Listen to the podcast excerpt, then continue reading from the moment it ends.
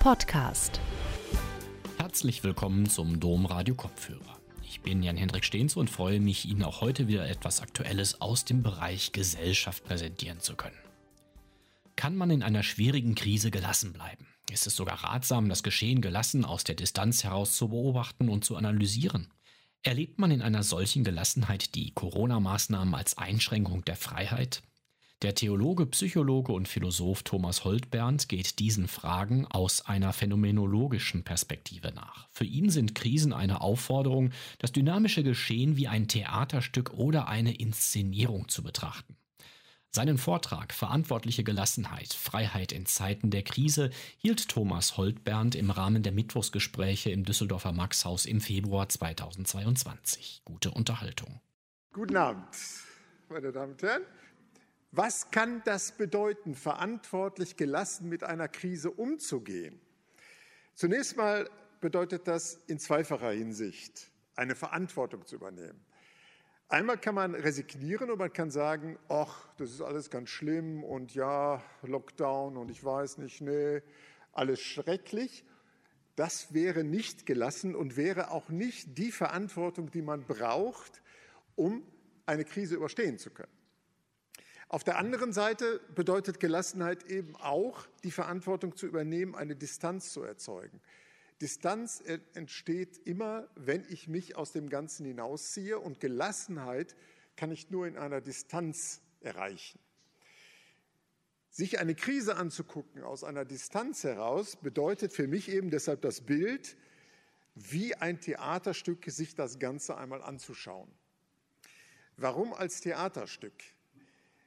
Einfach deshalb, weil ich glaube, dass wir über die sachlichen Zusammenhänge, wie ein Virus funktioniert, wie Wissenschaft funktioniert, das wissen wir eigentlich im Prinzip. Aber was verbirgt sich als Psychodynamik hinter all dem Ganzen? Wenn Sie überlegen, dass im Anfang dieser Krise, der Corona-Krise, vor allem Mediziner das Sagen hatten. Einige Soziologen haben sich zu Wort gemeldet, wie Armin Assey oder Heinz Bude. Sloterdijk hat auch so ein bisschen was gesagt. Aber dann war auch schon Schluss. Das heißt, wir haben vor allem etwas von den mathematisch-naturwissenschaftlichen Wissenschaftlern gehört. Und all die, die vielleicht eine andere Dimension beleuchten, sind eher untergegangen. Wenn ich jetzt versuche, diese Krise, die Corona-Krise genauer zu beschreiben, dann hat das seinen Grund, nämlich Virchow, Rudolf Virchow hat schon im letzten Jahrhundert, 1849, gesagt, wir haben eigentlich ein Problem, was sich aus der Masse ergibt. Und wenn wir Mediziner die Menschen gesund erhalten wollen, dann müssen wir in die Masse eingreifen. Also das heißt Mediziner als Politiker, damit das Gesamtsystem gesund bleiben kann. Und insofern ist es gar nicht verwunderlich, dass jetzt in einer Pandemie die Mediziner zunächst mal das Sagen haben, weil man von ihnen erwartet, die können das Problem lösen. Können sie natürlich nicht. Und das wiederum hat damit zu tun, dass die Psychodynamik eben dabei nicht gesehen wird. Wir haben die Psychodynamik gesehen, als die Menschen Klopapier kauften und keiner so genau wusste, was ist das denn jetzt? Welche Übersprungshandlung ist das? Oder wenn die Nudeln kauften, so viele Nudeln konnten die gar nicht kochen, außerdem wird man da dick von. Also auch das war nicht die Lösung, sondern war eine Übersprungshandlung. Und da an der Stelle hätte man mal genauer hingucken müssen, hätte überlegen müssen, wofür steht das denn eigentlich? Wenn die Menschen nicht wissen, was jetzt vorangeht, wenn sie die Mediziner hören und da kommt dann ja, also nee, also wie wir gestern gesagt haben, ist ja doch ein bisschen anders. Also diese ständige Verunsicherung, aber gleichzeitig das darauf hören wollen, was ist denn jetzt richtig? Das steht auch in einem Zusammenhang, der für diese Pandemie neu ist. Nämlich zum ersten Mal wurde eine Krankheit, wurde eine Pandemie nicht religiös überhöht. Es gab im Anfang einen Bischof, der hat gesagt, ja, das ist Gottesstrafe, der wurde aber schnell zurückgepfiffen. Aber von der Theologie, von der Kirche haben sie nicht gehört, die Pandemie ist Gottes Strafe für das schlechte Verhalten der Menschen. Das ist neu. AIDS war ganz klar, die Homosexuellen war böse Sünde. Deshalb haben die diese Krankheit. Das ist aber jetzt nicht passiert. Das heißt, ein Narrativ, was bislang galt, existiert in unserer Gesellschaft nicht mehr. Die Frage ist natürlich, gibt es ein anderes Narrativ? Und das gibt es meines Erachtens zunächst mal nicht. Es gibt kein Narrativ, an das sich die Menschen halten können, was quasi so ein, eine Stütze ist, um sich irgendwie zu erklären, wie man denn das Ganze verstehen könne. Dieses Narrativ gibt es nicht. Die Wissenschaft kann das nicht bieten, weil die Wissenschaft ständig etwas Neues macht. Insofern kann es kein verlässliches Narrativ sein. Zweitens ist auch bei der Pandemie relativ neu oder beziehungsweise da hat es sich gezeigt, die üblichen Sinnanbieter, also wie Kirchen, haben nicht nur kein Narrativ mehr angeboten, was verlässlich ist, sondern haben auch nicht mehr den Raum der Geborgenheit gestellt. Die Kirchen waren zu. Und, was noch hinzukommt, die pastorale Macht, um das mit Foucault zu sagen, hat der Staat übernommen. Also nicht mehr die Kirchen haben quasi sowas wie Seelsorge gemacht, Verantwortung, Schutz für die Menschen übernommen. Es war der Staat, der das getan hat. Der Staat hat gesagt, jetzt müssen wir die Maßnahme machen, jetzt müssen wir das machen. Und die Kirchen haben sich dem untergeordnet. Es gab keinen Aufschrei, es gab niemanden, vielleicht vereinzelt, die gesagt haben, wir machen trotzdem Gottesdienst, sondern man hat sich gefügt. Und das hat sich, das bedeutet dann eben, dass diese verschiedenen Formen der, der üblichen Narrative, der üblichen Strukturen, die in einer Gesellschaft existierten, nun nicht mehr existieren. Aber was machen die Menschen daraus? Also was bleibt da übrig? Entsteht nicht eine Konfusion in der Psyche der Menschen als auch in der Psychodynamik einer Gesellschaft? Und das war für mich der Punkt zu überlegen, wenn das so ist, also wenn viele Dinge sich verändert haben, dann muss es so sein, dass sich etwas entäußert, wie das in der Psychotherapie auch ist. Wenn man jemandem sein Räppelchen wegnimmt, dann kommt etwas anderes dabei raus, nämlich die, die ursprüngliche Psychodynamik. Genauso, wenn ich mich in Psychotherapie begebe und einige Dinge erkenne, dann kann es sein, dass ich völlig verwirrt bin.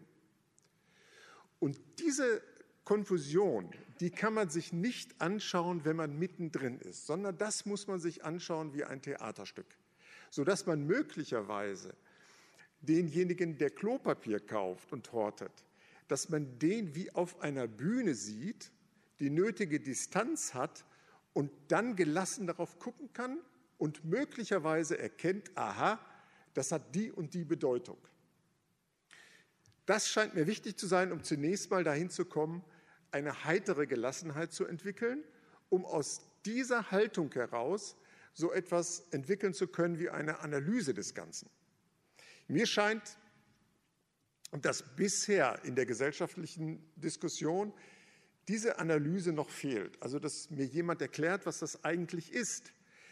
Das Erste, was ja, Philosophen, Matthias Hawks, ich weiß nicht, ob man den als Philosophen bezeichnet, der sagt von sich selber, er wäre Trendforscher, für ihn war klar, ja, äh, das wird alles anders werden. Die Pandemie macht alles anders. Gleichzeitig gab es den Ruf, wir wollen wieder zurück zur Normalität. Was ist aber Normalität? Das wurde dabei nie gesagt. Meines Erachtens hat das was damit zu tun, der Ruf zur Normalität. Es ist wieder eine Inszenierung, die daher rührt, wenn ich völlig konfus bin, möchte ich nicht etwas Neues, was mich Anstrengung kosten würde, sondern ich möchte zurück in das, was ich kenne. Das ist wie mit dem Paradies oder wie mit, dem, mit der schönen Kindheit, von der viele erzählen. Und wenn man dann genauer nachfragt, dann war das gar keine schöne Kindheit. Aber man möchte dieses Ideal aufrechterhalten und wieder in einen solchen Zustand zurück, den man als Normalzustand bezeichnet, obwohl er eigentlich ein Idealzustand ist. Und wenn man sich das anschaut, wenn man guckt, wie das funktioniert, dann hat man die Inszenierung, die sich daraus ergibt. Dass man, und für mich ist wichtig, herauszubekommen, wie funktioniert Gesellschaft, wie funktioniert, äh, wie funktioniert der einzelne Mensch. Und zunächst mal, wenn man jetzt noch ein bisschen weiter zurückgeht, muss man sagen, die Krise ist ein Dauerzustand des Menschseins. Das ist also überhaupt nichts Besonderes. Der Mensch ist immer in der Krise, weil er zwischen Kultur und Natur lebt. Das heißt, die Vorstellung, die wir von Natur haben, wie sie vielleicht bei Rousseau äh, begründet ist, sagt immer, ja, die Natur ist gut, zurück zur Natur. Wenn wir uns das genauer anschauen, gibt es überhaupt keine Natur. Es gibt immer nur eine Kultur. Der Mensch hat die Natur ja schon kultiviert. Und der Mensch geht als Mensch, der kultiviert auf Natur zu. Die Natur ist vielleicht idealerweise ein Pol, aber nicht in der Realität. Und diese Vorstellung hat sich jetzt auch verdreht, nämlich wir müssen einsehen, dass der Mensch, weil er Mensch ist, ständig in diesen Konflikt gerät, dass das, was er kulturell tut, auf ihn zurückschlagen kann und dass er ein unvollständiges Wesen ist oder ein nicht bestimmtes Tier, wie Nietzsche das sagt. Das heißt also, auch da hat der Mensch in der Pandemie erfahren, die Krise ist nicht etwas, was bewältigt werden muss und dann können wir wieder in den Normalzustand, sondern die Krise ist etwas, was zu unserem Menschsein dazugehört. Und vielleicht ist die Pandemie deshalb eine hervorragende Möglichkeit zu lernen, wie man sich in der Krise verhalten kann. Die Krise ist eine Möglichkeit für die nächste Krise zu lernen, sogenannte Krisenkünste, wie ich sie nenne, zu erlernen. Also das, und das war auch relativ am Anfang, dass gesagt wurde, ja, wir leben in einem ständigen Krisenmodus. Es gibt nicht die Krise, sondern es gibt eine fortwährende Krise. Wenn diese Krise vorbei ist, kommt die nächste Krise. Das heißt, wir Menschen müssen lernen, genau damit umzugehen und müssen erkennen, das ist unsere Aufgabe als Mensch, ständig Krise zu haben und ständig einem Ideal weiter, weiter zu folgen und nicht auf etwas, was schon besteht, zurückgehen zu wollen. Weiter scheint die Krise, die Pandemiekrise dadurch gekennzeichnet zu sein, dass die Menschen so etwas wie ein, ein Machtvakuum erlebt haben. Wenn wir bislang die Möglichkeit hatten, äh, eine Struktur zu haben, äh, wenn es Narrative gab, so zeigte sich in der Pandemie, irgendwie ist da keiner, der mir sagt, wo es lang geht. Der Staat verordnet etwas, aber keiner hat so den Sinn des Ganzen mir erklärt oder hat gesagt, so, jetzt machen wir das. Und dieses Machtvakuum zeigt sich dann in den Menschen, die irgendwas machen, die nicht genau wissen, was sie wollen, die dann in Verschwörungstheorien landen, wo das ganz eindeutig alles ist. Das sind aber nur Minderheiten. Der größte Teil hat sich eher an die Regeln gehalten. Und wenn es ein Machtvakuum gibt, dann kann man sich das ungefähr so vorstellen, Sie haben ein Theaterstück, es gibt kein Drehbuch, keiner hat eine Rolle, aber alle spielen irgendwie. Was kommt dann dabei raus? Da kommt irgendwas raus, und erst im Spiel kann sich so etwas wie ein Drehbuch entwickeln. Das macht meines Erachtens auch die Kunst aus, die man beherrschen muss, die wir aber vielleicht nicht gelernt haben, weil wir in einem äh, ja, Versorgerstaat, Fürsorgestaat gelebt haben, wo wir davon ausgehen, dass jemand für mich etwas tut. Wir haben Krankenkassen, die machen alles und so weiter. Aber wenn wir in einem Theaterstück sind, wo wir nicht wissen, welches Drehbuch gerade gespielt wird, wenn wir nicht wissen, welche Rolle der andere hat, dann müssen wir erst miteinander ins Spiel kommen und daraus kann sich etwas ergeben. Das ist für mich die Aufgabe, die eine Krise beinhalten kann. Im Laufe des Ganzen erst ins Spielen zu kommen und erst im Laufe des Ganzen zu wissen, wie es weitergeht oder welche Rolle man spielt. Und was ich glaube, was fehlte, was auch schon bei der Klimakatastrophe fehlte, ist, dass jemand einen ersten Schritt gemacht hat. Der erste Schritt bedeutet nicht, ich mache jetzt irgendeine Beschränkung, sondern der erste Schritt wäre der erste Schritt aus der Krise heraus. Den kann man natürlich nicht am Anfang machen, aber das, was viele sich wünschen, ist ja, dass ein Schritt gemacht wird, der ich nenne das jetzt mal zur Verbesserung der Menschheit führt oder der die Krise abwenden könnte. Das ist ein radikaler Schritt, der nicht zur Normalität führt, sondern in etwas Neues hineinführt. Das scheint mir gefehlt zu haben und fehlt mir auch immer noch. Ich kann es zumindest nicht entdecken. Und wenn wir dann überlegen, was bedeutet denn eigentlich Krise, dann kommt ein weiterer Aspekt dazu, der auch mit der, mit der Krisenhaftigkeit des Menschen generell zu tun hat. Nämlich, am Anfang wurde von Triage geredet, also von den moralischen Entscheidungen, wer darf leben. Wenn jemand sehr schwer erkrankt ist, lässt man, äh, behandelt man ihn trotzdem. Wenn die Intensivstation voll ist, wer wird behandelt? Da geht es darum, haben wir uns in unserer Gesellschaft damit auseinandergesetzt, wie es mit den existenziellen Fragen gehen soll. Waren wir nicht zu sehr in einer Welt, wo zum Beispiel Gesundheit etwas ist, was ich mir kaufen kann, wofür ich etwas tun kann? Gesundheit ist, wenn Sie sich das genauer anschauen, so, dass ich bin krankenversichert, ich kriege Punkte, wenn ich richtig esse, ich kriege Punkte, wenn ich nicht rauche, ich kriege Punkte, wenn ich das mache wenn ich einen Kurs Yoga mache oder so etwas. Das heißt, ich kann etwas für meine Gesundheit tun. Und wenn, es, wenn ich eine krumme Nase habe, gehe ich zum Schönheitsoperateur und der macht mir die gerade. Oder was der sonst noch alles machen kann.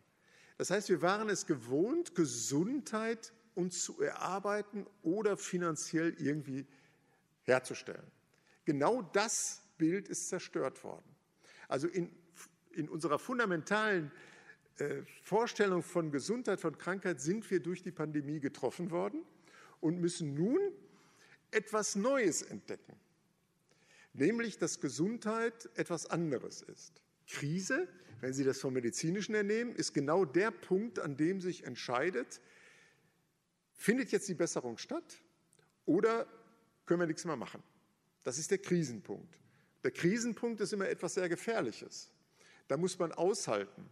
Und da vor allem gerät man in eine Situation, wo man resignieren kann oder wo man seinen letzten Optimismus zusammennehmen muss, damit man diesen Krisenpunkt übersteht.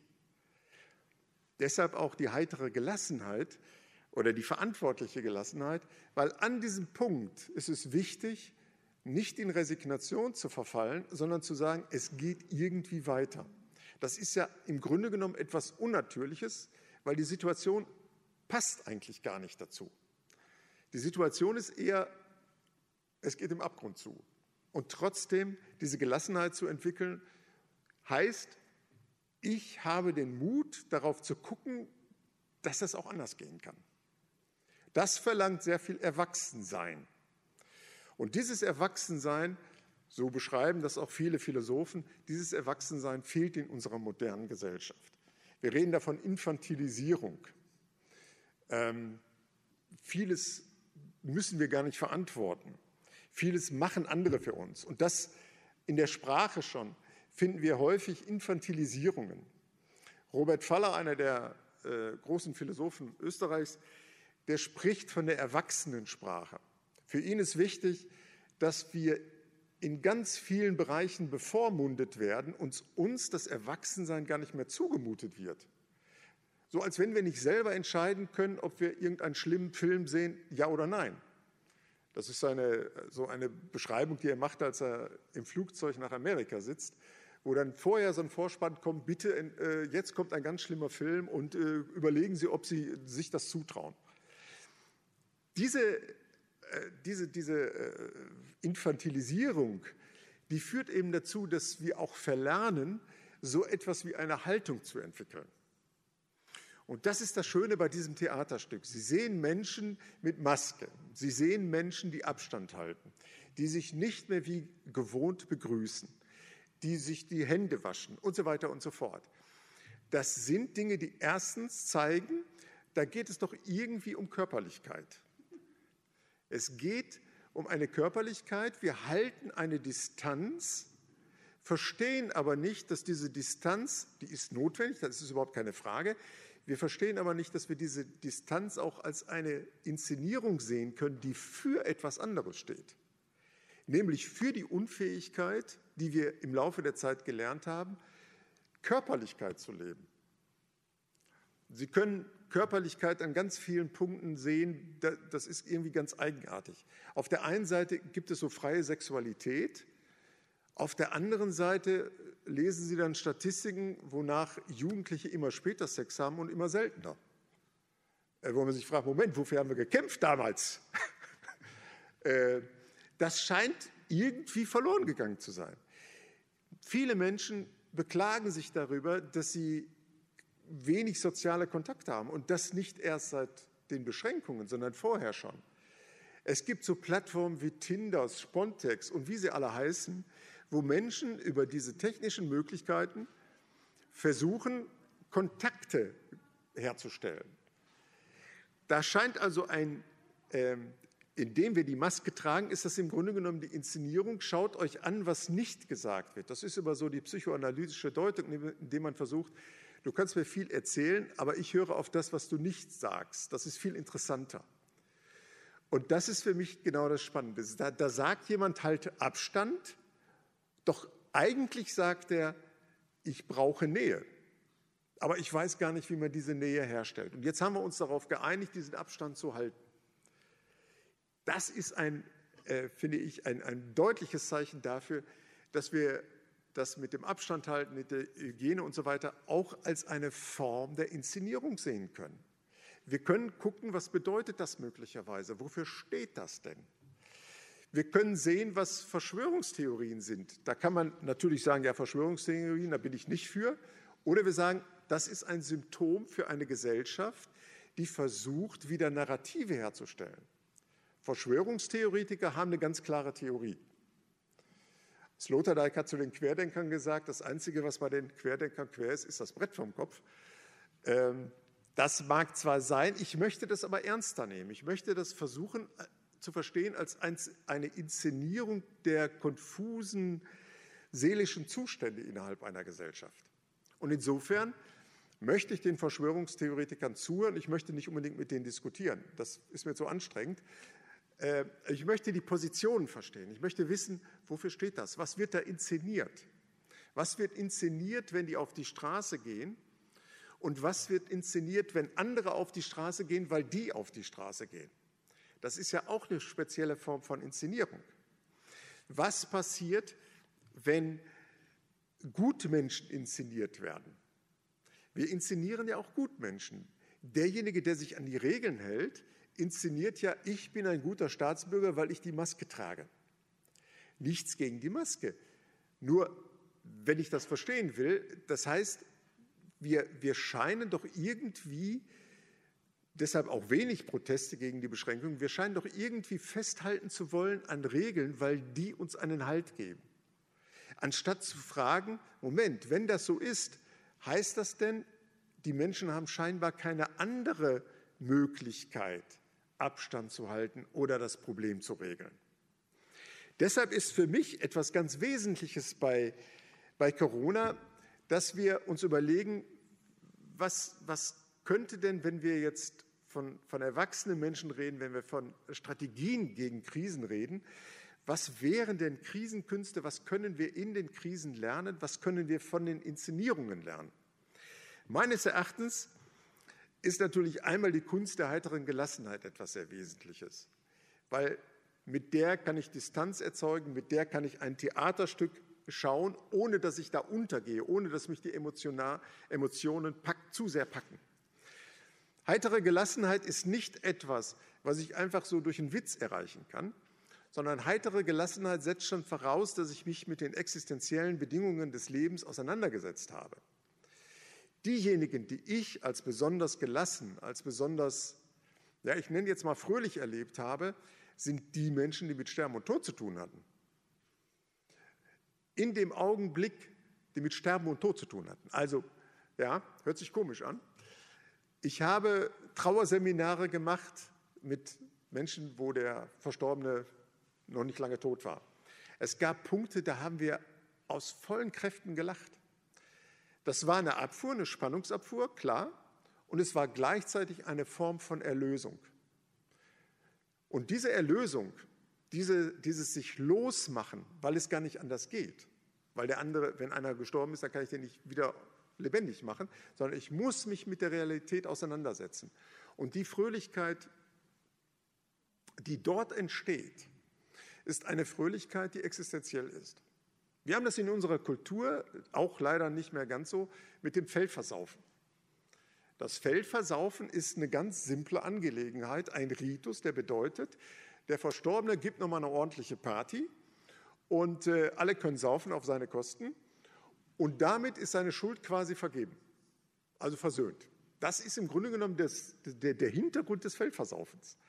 Und in einer solchen Situation, wenn Sie das schon mitgemacht haben, das ist meist ziemlich lustig. Also nach der Beerdigung beim ne, Streuselkuchen essen und so, und dann, wenn es dann anfängt, dann ist lustig. Und diese Lustigkeit, die hat immer etwas sehr Befreiendes. Das macht die Trauer nicht weg und das ist auch nicht so, als wenn das alles, aber da ist was passiert. Da wird nicht inszeniert, sondern da wird einfach rausgelassen.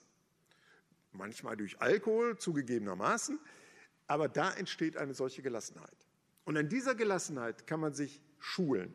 Da kann man sagen, könnte ich das auch? Also nicht, dass es in Albernheit abdriftet oder ähnliches, sondern dass es tatsächlich so ein, ein Loslassen von den Bedrängnissen des Alltags ist. Das scheint mir ein wesentlicher Punkt zu sein, also die heitere Gelassenheit. Der zweite Punkt, der mir wichtig ist, es gibt sowas wie eine Dummheit. Ähm, viele Menschen sagen, boah, ich halte das nicht mehr aus. Also so blöd wie die Leute sind, ich halte es nicht aus. Stimmt, manche sind blöd, Jetzt nicht von der Intelligenz her. Gut, das könnte man messen, sondern die Dummheit, die damit gemeint ist, ist eher so eine Tumpheit. Also viele Menschen sind tump. Ich habe das an mir selber bemerkt, auch das eine Inszenierung durch Corona. Äh, mich hat diese Maske auch so ein bisschen blöd gemacht. Also man steht da und ist so in seiner Welt und dann habe ich gemerkt, ich habe gar nicht gemerkt, dass ich in anderem irgendwie im Weg gestanden bin.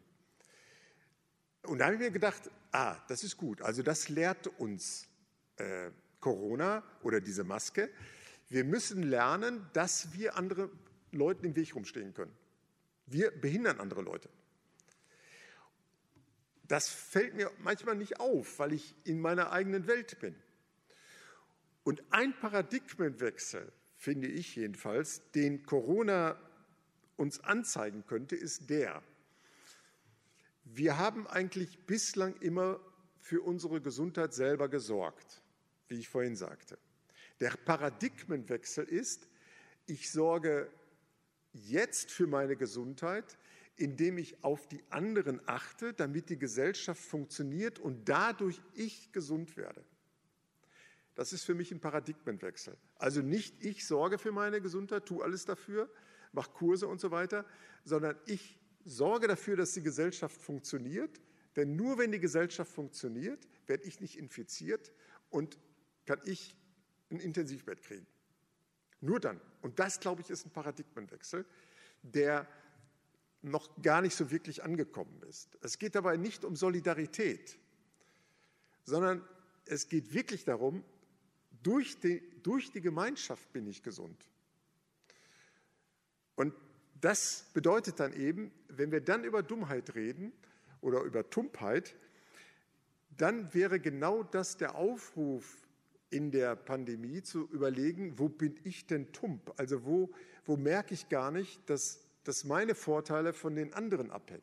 Dass ich nicht nur für mich sorgen muss, nicht nur mein Klopapier kaufe, weil so viel Klopapier kann ich gar nicht benutzen oder so viel Nudeln nicht kochen, sondern wo kann ich das für andere tun? Wo ist wo, wo ist der, dieser Paradigmenwechsel, wo macht er sich konkret? Und dann sehe ich die Tumpheit der Menschen möglicherweise ganz anders. Dann sehe ich nämlich, aha, der Mensch hat das noch nicht begriffen. Der hat noch nicht begriffen, dass er im Grunde genommen für den anderen da sein muss, damit er selber überleben kann. Das ist für mich die Tumpheit. Diese Tumpheit hat auch damit zu tun, dass wir verlernt haben, bestimmte Höflichkeitsformen einzuhalten. Für mich ist also die, die, die Gabe, Höflichkeit einzuhalten, könnte zum Beispiel bedeuten, wenn wir die Inszenierung Maske etc. nehmen, wenn wir es schaffen, bestimmte Abstandsregelungen einzuhalten als Haltung und das als Höflichkeit zu entwickeln, dann sind wir damit auch vor der Virenübertragung möglicherweise geschützt.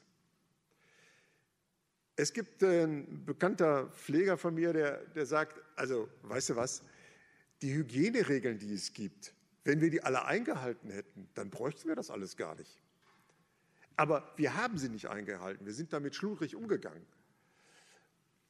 Und wenn wir jetzt das auf eine gesellschaftliche Ebene setzen, wenn wir Höflichkeit einhalten würden, wenn wir überlegen würden, wie wollen wir miteinander umgehen, vielleicht den Knigge nochmal lesen vom Umgang unter den Menschen, dann kämen wir vielleicht auf die Idee, wir haben es verlernt, eine Haltung einzunehmen, eine Haltung dem anderen gegenüber, die von Respekt gekennzeichnet ist und von einer bestimmten Distanz. Was machen wir? Ähm, das ist mir bei, bei SPD-Politikern äh, recht früh aufgefallen. Die tragen keine Krawatten mehr. Die Grünen tragen jetzt plötzlich Krawatten, aber irgendwie schwarze oder sowas. Ähm, ich weiß nicht, ob das mit deren Gesinnung jetzt zusammenhängt. Ähm, jetzt will ich das nicht an Krawatten festmachen. Vielleicht aber ist das ein Zeichen dafür, dass wir meinen, über das Legere, über das Lockere irgendwie eine besonders gute Atmosphäre unter den Menschen herstellen zu können. Aber die Frage ist, ob das funktioniert. Brauchen wir nicht mehr? Brauchen wir nicht einen Abstand? Brauchen wir nicht eine Anonymität?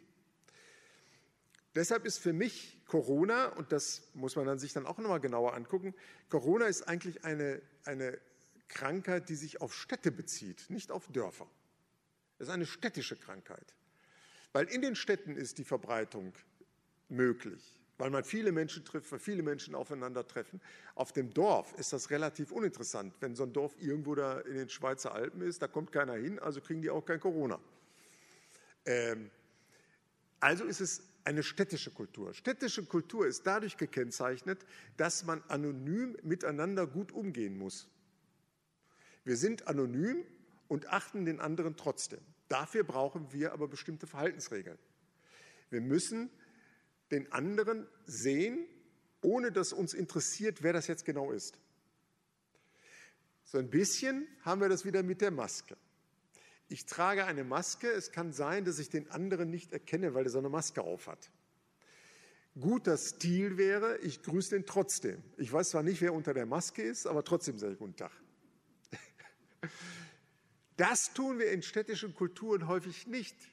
Das jetzt vielleicht als ein Beispiel. Wir gehen an dem anderen vorbei und missachten ihn. Gute Kultur wäre, wir sehen, uns ist das völlig egal, wer da neben uns herläuft, wir sagen trotzdem guten Tag und achten ihn. Einfach weil wir das auch von dem anderen so wollen. Und wenn wir diese Form der städtischen ähm, Höflichkeit entwickeln, die wir vielleicht mal hatten, dann ist es uns auch leichter möglich, in zukünftigen Krisen besser miteinander umzugehen, weil wir schon ein Repertoire an Verhaltensmustern haben, die auf Distanz angelegt sind. Das scheint mir wichtig zu sein, also auch da zu überlegen, worauf leitet uns das, was wir in Corona erleben, auf welche Verhaltensweisen leitet uns das hin? Also was können wir daraus lernen? Wo können wir möglicherweise froh sein, dass wir uns nicht immer umarmen müssen? Es gibt Leute, die sagen mir, ich bin ja froh, dass ich dieses ständige Umarme. Das ist jetzt bei Corona hat das aufgehört. Ich bin froh darüber, dass das nicht mehr stattfindet. Vielleicht haben wir da etwas übersehen. Umarmung übrigens ist äh, auch eine Form der, äh, der schlechten Begegnung, wenn man so will. Ich gucke den anderen beim Umarmen gar nicht an.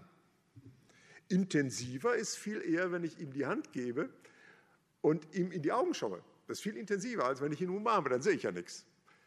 Kann schön sein, ich will es auch nicht missen, Trotz alledem können wir sagen, vielleicht sollten wir mal gucken, was haben wir inszeniert in der Corona-Zeit in den Begegnungen untereinander und vielleicht sagen wir, finde ich ganz gut.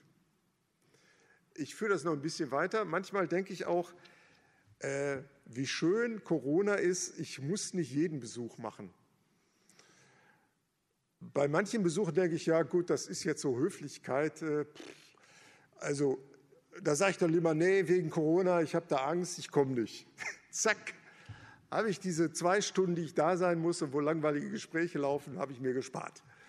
Also auch eine Möglichkeit zu überlegen, was haben wir eigentlich die ganze Zeit getan? Haben wir uns getroffen, weil wir uns wirklich treffen wollten oder war das echt? Und ich glaube, also mir ist das zumindest klar geworden, dass manche Begegnungen, die ich hatte, ich habe die nicht vermisst, muss ich gestehen. Manche schon, das will ich gar nicht zugeben, will ich schon zugeben, aber manche, da dachte ich, das war gut, dass ich die jetzt nicht sehen musste.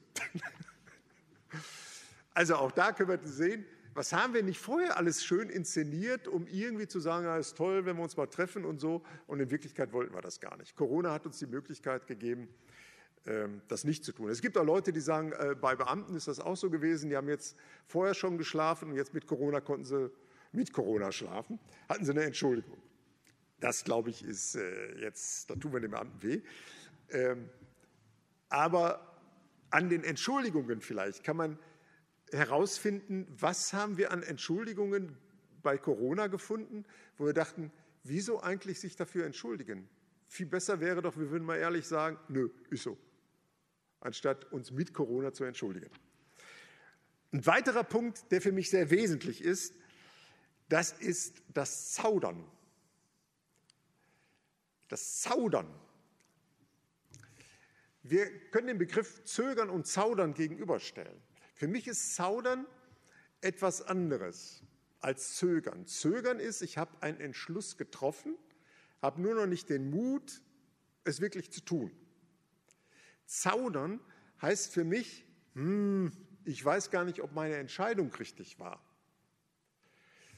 Und wenn jemand zaudert, ist er mir sympathischer, als wenn er zögert. Wenn er nämlich zögert, weiß ich, irgendwann schlägt er zu. Zaudert er, weiß er noch nicht, ob er mir eine auf den Kopf haut oder nicht.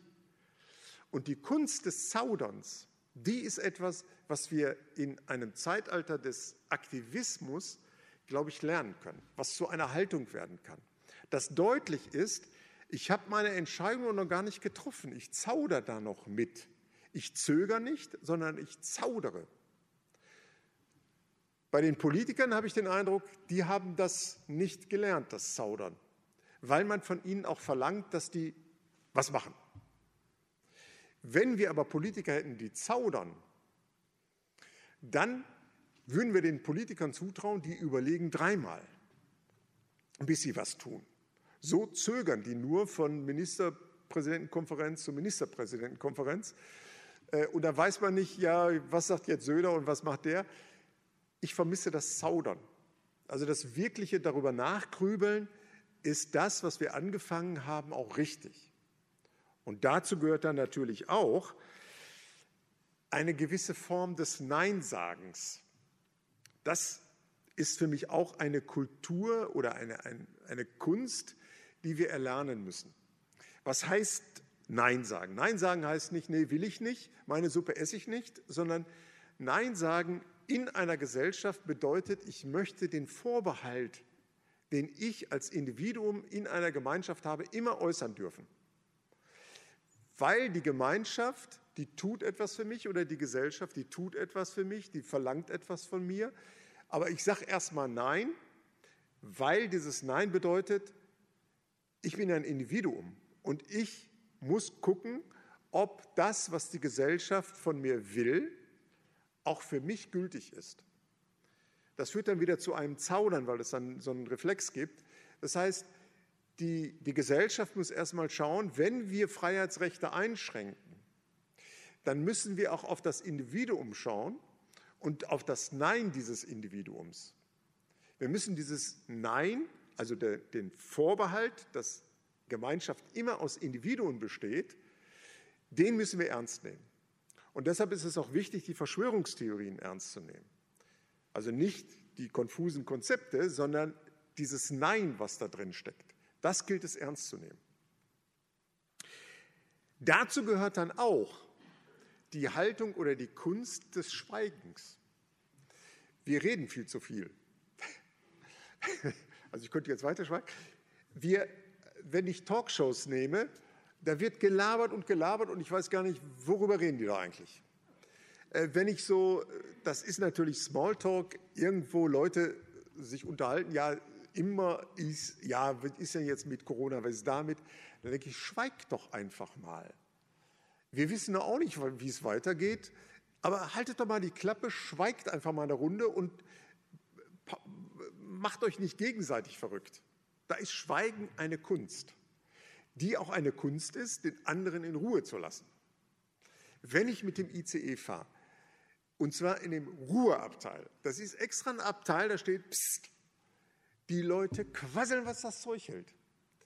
Die telefonieren und weil sie in, diesem, in dieser Blase sind, merken die gar nicht, dass ich das alles mithöre. Und die gucken auch nicht, dass da Psst steht und dass da Telefonieren eigentlich gar nicht gewünscht ist. Und dann höre ich dazu, was die so, so zu quasseln haben. Da denke ich, ja, immer, das muss jetzt keiner wissen. Vor allem ich will das nicht wissen. Aber die quasseln. Also insofern ist das Schweigen durchaus etwas, was wir einüben können. Auch was das Telefonieren angeht. Wenn Sie überlegen, wie viel Sie an so einem Smartphone zu tun haben, da ist Schweigen gar nicht verkehrt. Meine Tochter hat so eine Arbeit geschrieben über Smartphone und so und hat herausgefunden, ähm, dass wenn man das jetzt kontrollieren will mit irgendwelchen Strategien, das funktioniert in der Regel nicht, diejenigen, die das irgendwie in den Griff kriegen können, die haben vorher schon eine bestimmte Haltung dazu. Und das hat mich nochmal bestärkt, zu überlegen, das, was wir brauchen, ist keine Strategie, kein Verhaltenskodex, sondern ist eine Haltung, weil diese Haltung führt zu bestimmten Strategien, aber nicht andersrum. Und deshalb ist es wichtig, auch solche Schweigekünste einzuüben. Ein weiterer Punkt, der auch mit dem Schweigen zu tun hat, ist, dass wir die Kunst des Alleinseins erlernen müssen. Was passierte durch die Beschränkungen äh, des Hinausgehen dürfens. Die Menschen sagen, ja, ich kann, oh, das ist so schwierig, ich bin ja so, äh, nee, uh, Hilfe, ich komme damit nicht klar, ich sehe niemanden mehr. Erstens gab es nirgendwo den Zeitpunkt, wo man andere Leute nicht sehen durfte. Man konnte mit denen spazieren gehen. Aber die Menschen haben gemerkt, und das ist die Inszenierung, irgendwie ist das, was wir für Gemeinschaft halten, hm, bisschen komisch, vielleicht sogar ein Ersatz für etwas, weil viele Menschen eben nicht allein sein können. Wenn Sie Menschen beobachten, seitdem es Smartphone gibt und ich habe irgendwie eine ruhige Minute, zack, haben die Leute das Ding in der Hand. Die können nicht einfach da sitzen und in die Gegend gucken. Ich finde es manchmal schön, irgendwo zu sitzen und nichts zu tun. Äh, dann finde ich das schade, wenn man aus diesem Nichtstun rausgerissen wird, weil einer einen anspricht. Also dieses einfach in der Gegend rumsitzen, nichts tun, ist etwas Schönes, wird aber von den meisten Menschen nicht eingeübt und können viele Menschen einfach nicht. Die müssen sofort was tun. Es ist auch was anderes, ob ich ein, ein Smartphone habe oder, oder ob ich ein Buch lese. Ich sehe mit Freuden immer in öffentlichen Verkehrsmitteln, wenn jemand ein Buch hat, da denke ich, hui, hui, das, ah, wie schön, ich freue mich, äh, weil das Buchlesen ja auch etwas anderes ist, als zu arbeiten mit dem Smartphone. Im Smartphone wird ja immer irgendwie getippt, da wird gespielt, da wird eine SMS geschickt eine, oder eine WhatsApp-Nachricht, so heißt es ja. Ähm, also da ist eine Aktivität, direkt irgendwie körperlich. Und beim Lesen ist es ein sich besinnen. Von daher freue ich mich, wenn ich Menschen in, in der Bahn oder sonst wo lesen sehe, mit einem Buch richtig so, so wo die was anfassen. Also das Alleinsein ist ein riesiges Problem. Und das Alleinsein wird uns immer wieder gespiegelt, auch in, deshalb ist das sicherlich auch nicht von ungefähr, von Pflegekräften. Also warum gab es das Klatschen bei Pflegekräften? Auch das ist für mich eine Übersprungshandlung. Anstatt die Pflege mal ein bisschen zu würdigen, beklatscht man die und äh, die fühlen sich verhöhnt, weil die sagen, das machen wir immer, was soll das, dass ihr uns jetzt beklatscht? Und anschließend ist wieder nichts, wie wir jetzt auch sehen. Ähm, aber die stehen im Gegensatz, ähm, ich will das nicht, aber mache ich das jetzt mal, im Gegensatz zur Medizin steht die Pflege eher dafür, da geht es um Beziehung. Da geht es um den Umgang mit dem Alleinsein. Und deshalb war für uns möglicherweise in der Öffentlichkeit das mit den Altenheimen und Pflegeheimen so ein wichtiges Thema, weil wir da der Möglichkeit unseres eigenen Alleinseins begegnet sind. Und das Alleinsein ist etwas, was nicht schön ist unbedingt, was wir aber einüben können. Und Menschen, die ja, so philosophisch unterwegs sind, die haben unheimlich viel zu tun. Die können sehr gut allein sein. Die stört das nicht, wenn keiner da ist, wenn sie niemanden besuchen können, weil die was zu tun haben. Und wenn wir das ein bisschen einüben, also die Möglichkeit oder die Fähigkeit, allein sein zu können und trotzdem uns nicht allein zu fühlen. Voraussetzung ist natürlich dafür, dass wir in gesunden Beziehungen leben. Ähm, die Einsamkeitsforschung sagt das sehr deutlich. Einsam fühlt sich derjenige, der das nicht das Gefühl zu anderen Menschen hat entwickeln können. Wer allein im Altenheim sitzt, die Enkelkinder sind irgendwo und die Kinder, der fühlt sich nicht einsam, wenn er eine gute Beziehung zu den Kindern hat. Der sagt vielleicht, es ist nicht schön, immer so alleine herumzusitzen, aber der fühlt sich nicht unbedingt einsam, weil er die Beziehung, die Bindung zu seinen Angehörigen spüren kann, auch wenn die weit weg sind. Das Problem sind eher die Leute, die eine solche Form von Beziehung nicht gespürt haben. Und dann ist ein, eine weitere Kunst für mich etwas sehr Wesentliches, nämlich die Kunst des wilden Assoziierens. Das ist etwas, was wir gerade in unserer Gesellschaft irgendwie stigmatisieren. Wenn Sie an äh, Marquis de Sade denken. Marquis de Sade hat Schweinereien geschrieben. Die 120 Tage von Sodom. Ähm, und er, ist gar, er wollte jetzt alles, er wollte 120 verschiedene Formen des sexuellen Ausschweifens beschreiben. Er hat nur 30 geschafft, seine Fantasie hat nicht gereicht. Er konnte sich so viel Schweinkram einfach nicht ausdenken. Ähm, aber entscheidend ist das, was er gemacht hat. Er hat quasi seine Fantasie genommen und hat gesagt, das ist alles Menschen möglich. Er hat keine Angst gehabt, solche Dinge zu beschreiben. Wenn man so Marquis de Sade liest, das ist schon ein bisschen äh, speziell, aber eben der Mut, dahin zu gucken. Und da kann einem alles Mögliche passieren. Man begegnet seinen eigenen Abgründen und Tiefen, man begegnet den Möglichkeiten, die der Mensch hat. Und wenn man das gemacht hat und sich damit auseinandergesetzt hat, das nicht weggeschoben hat, sondern zugelassen hat, was da alles an möglichen Aggressionen und so weiter in mir steckt, dann habe ich auch gelernt, mit solchen Dingen gelassen umzugehen weil ich merke, die bringen mich ja gar nicht um. Es bringt mich nicht um, wenn ich einmal so eine schlimme Fantasie zulasse. Es bringt mich nicht um. Jetzt werde ich vielleicht ein bisschen, äh, wird das vielleicht ein bisschen schwierig. Wenn ich mich als Vater zum Beispiel auf die Fantasie einlasse, meine Tochter zu missbrauchen oder so, dann kann ich mich damit auseinandersetzen. Schiebe ich das aber so weit weg, habe ich ein Problem irgendwann, wenn so Situationen entstehen. Gerade bei dem Punkt merkt man, wie brisant das Ganze wird. Nur, also ich habe das so gemacht, ich habe mir alle möglichen Dinge da so überlegt und habe gedacht, das ist die beste Möglichkeit, es eben nicht zu tun, indem ich meine, äh, meine Tiefen, meine Abgründe irgendwie versuche zu beleuchten. Das können wir auf viele Bereiche beziehen. Das kann Sexualität sein, das kann Gewalt sein. Wenn ich dann zum Beispiel höre, dass Rapper in Amerika verurteilt werden, weil die in ihren Texten irgendwie von Mord reden, dann denke ich mal, äh, was, ist das denn für eine komische Geschichte? Jetzt darf ein Künstler, wenn ich sie mal Künstler nenne, darf keinen Text mehr machen, in dem er über irgendeine Grausamkeit erzählt. Also dafür kann ich einen Menschen nicht bestrafen.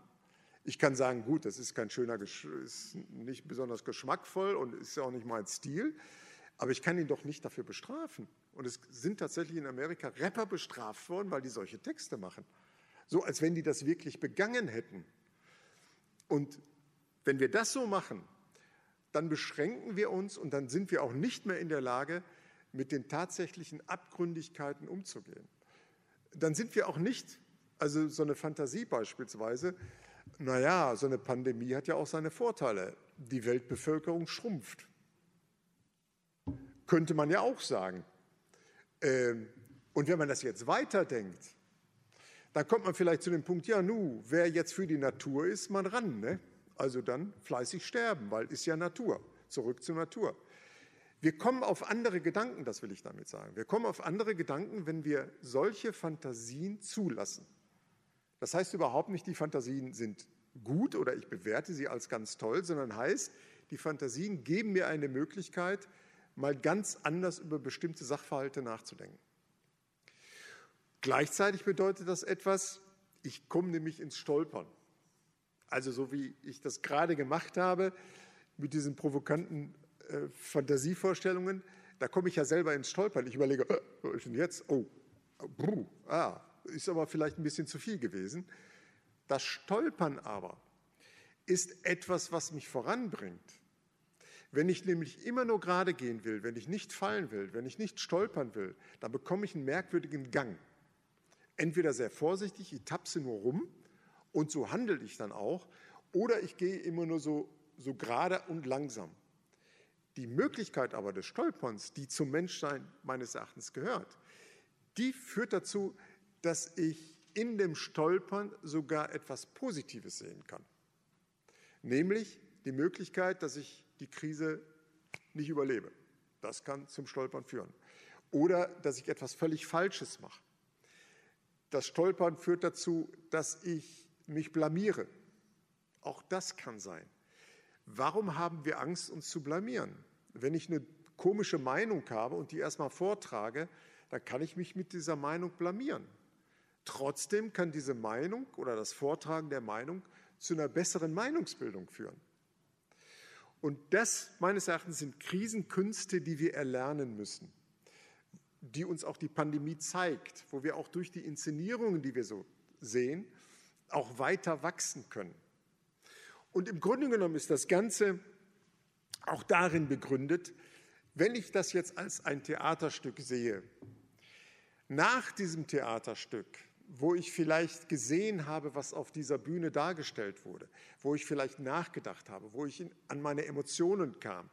Ich habe nach diesem Theaterstück keine Lösung, denn es ist ja ein Theaterstück.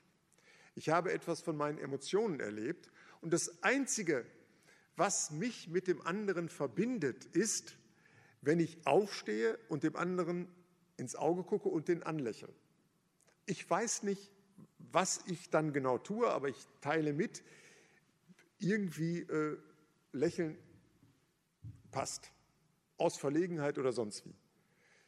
Und diese Mentalität oder dieses, ja, wo ich gar nicht genau weiß, hat der andere verstanden, habe ich verstanden, aber ich lächle den anderen trotzdem an. Das ist das, was wir aus der Pandemie lernen können. Uns weiterhin anzulächeln, auch wenn wir überhaupt keine Ahnung haben, auch wenn wir Angst haben, auch wenn wir emotional aufgewühlt sind. Wir können uns immer noch anlächeln und damit zeigen, dass wir menschlich geblieben sind und keine Roboter. Ja, so lächeln wir uns an. Und ja, wenn Sie das Buch kaufen wollen, gib es hier. Domradio Kopfhörer. Weitere Informationen finden Sie auf domradio.de.